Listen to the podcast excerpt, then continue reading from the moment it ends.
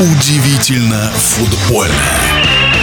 Первый такой в российском футболе, чтобы в премьер-лиге выступал виртуальный клуб, о котором футбольный эксперт Александр Ухов.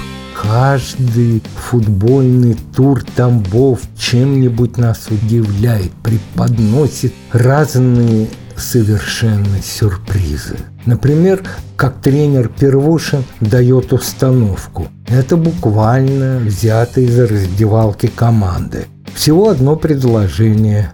Ребята, выходите на поле и получайте удовольствие от игры. Вот они и получают. А уж получают ли удовольствие от их игры болельщики, это вопрос другой. Или еще один пример. Недавно два футболиста Тамбова, Герман и Йоркин были вызваны в РФС. Для чего? Для того, чтобы они прошли детектор лжи. Оба отказались. Почему отказались, нам доподлинно неизвестно. А вот почему их вызвали, сейчас я вам скажу. Оба подозреваются в том, что они или с их помощью кто-то играл на футбольных ставках. В частности, на том, что в ворота Тамбова будут назначены пенальти. Конкретный пример. Йоркин вышел на 80-й минуте в матче с Краснодаром и тут же сотворил пенальти в ворота своей команды.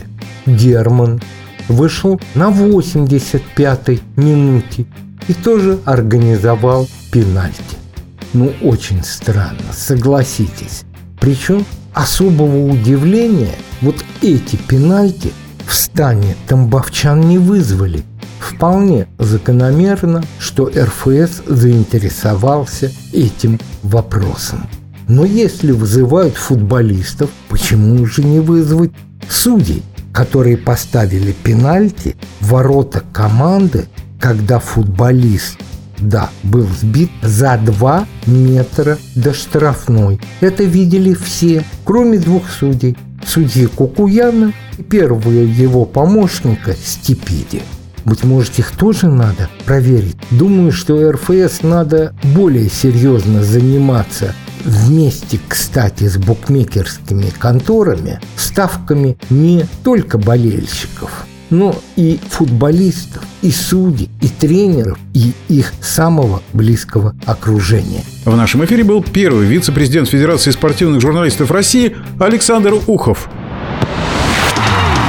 Удивительно футбольное.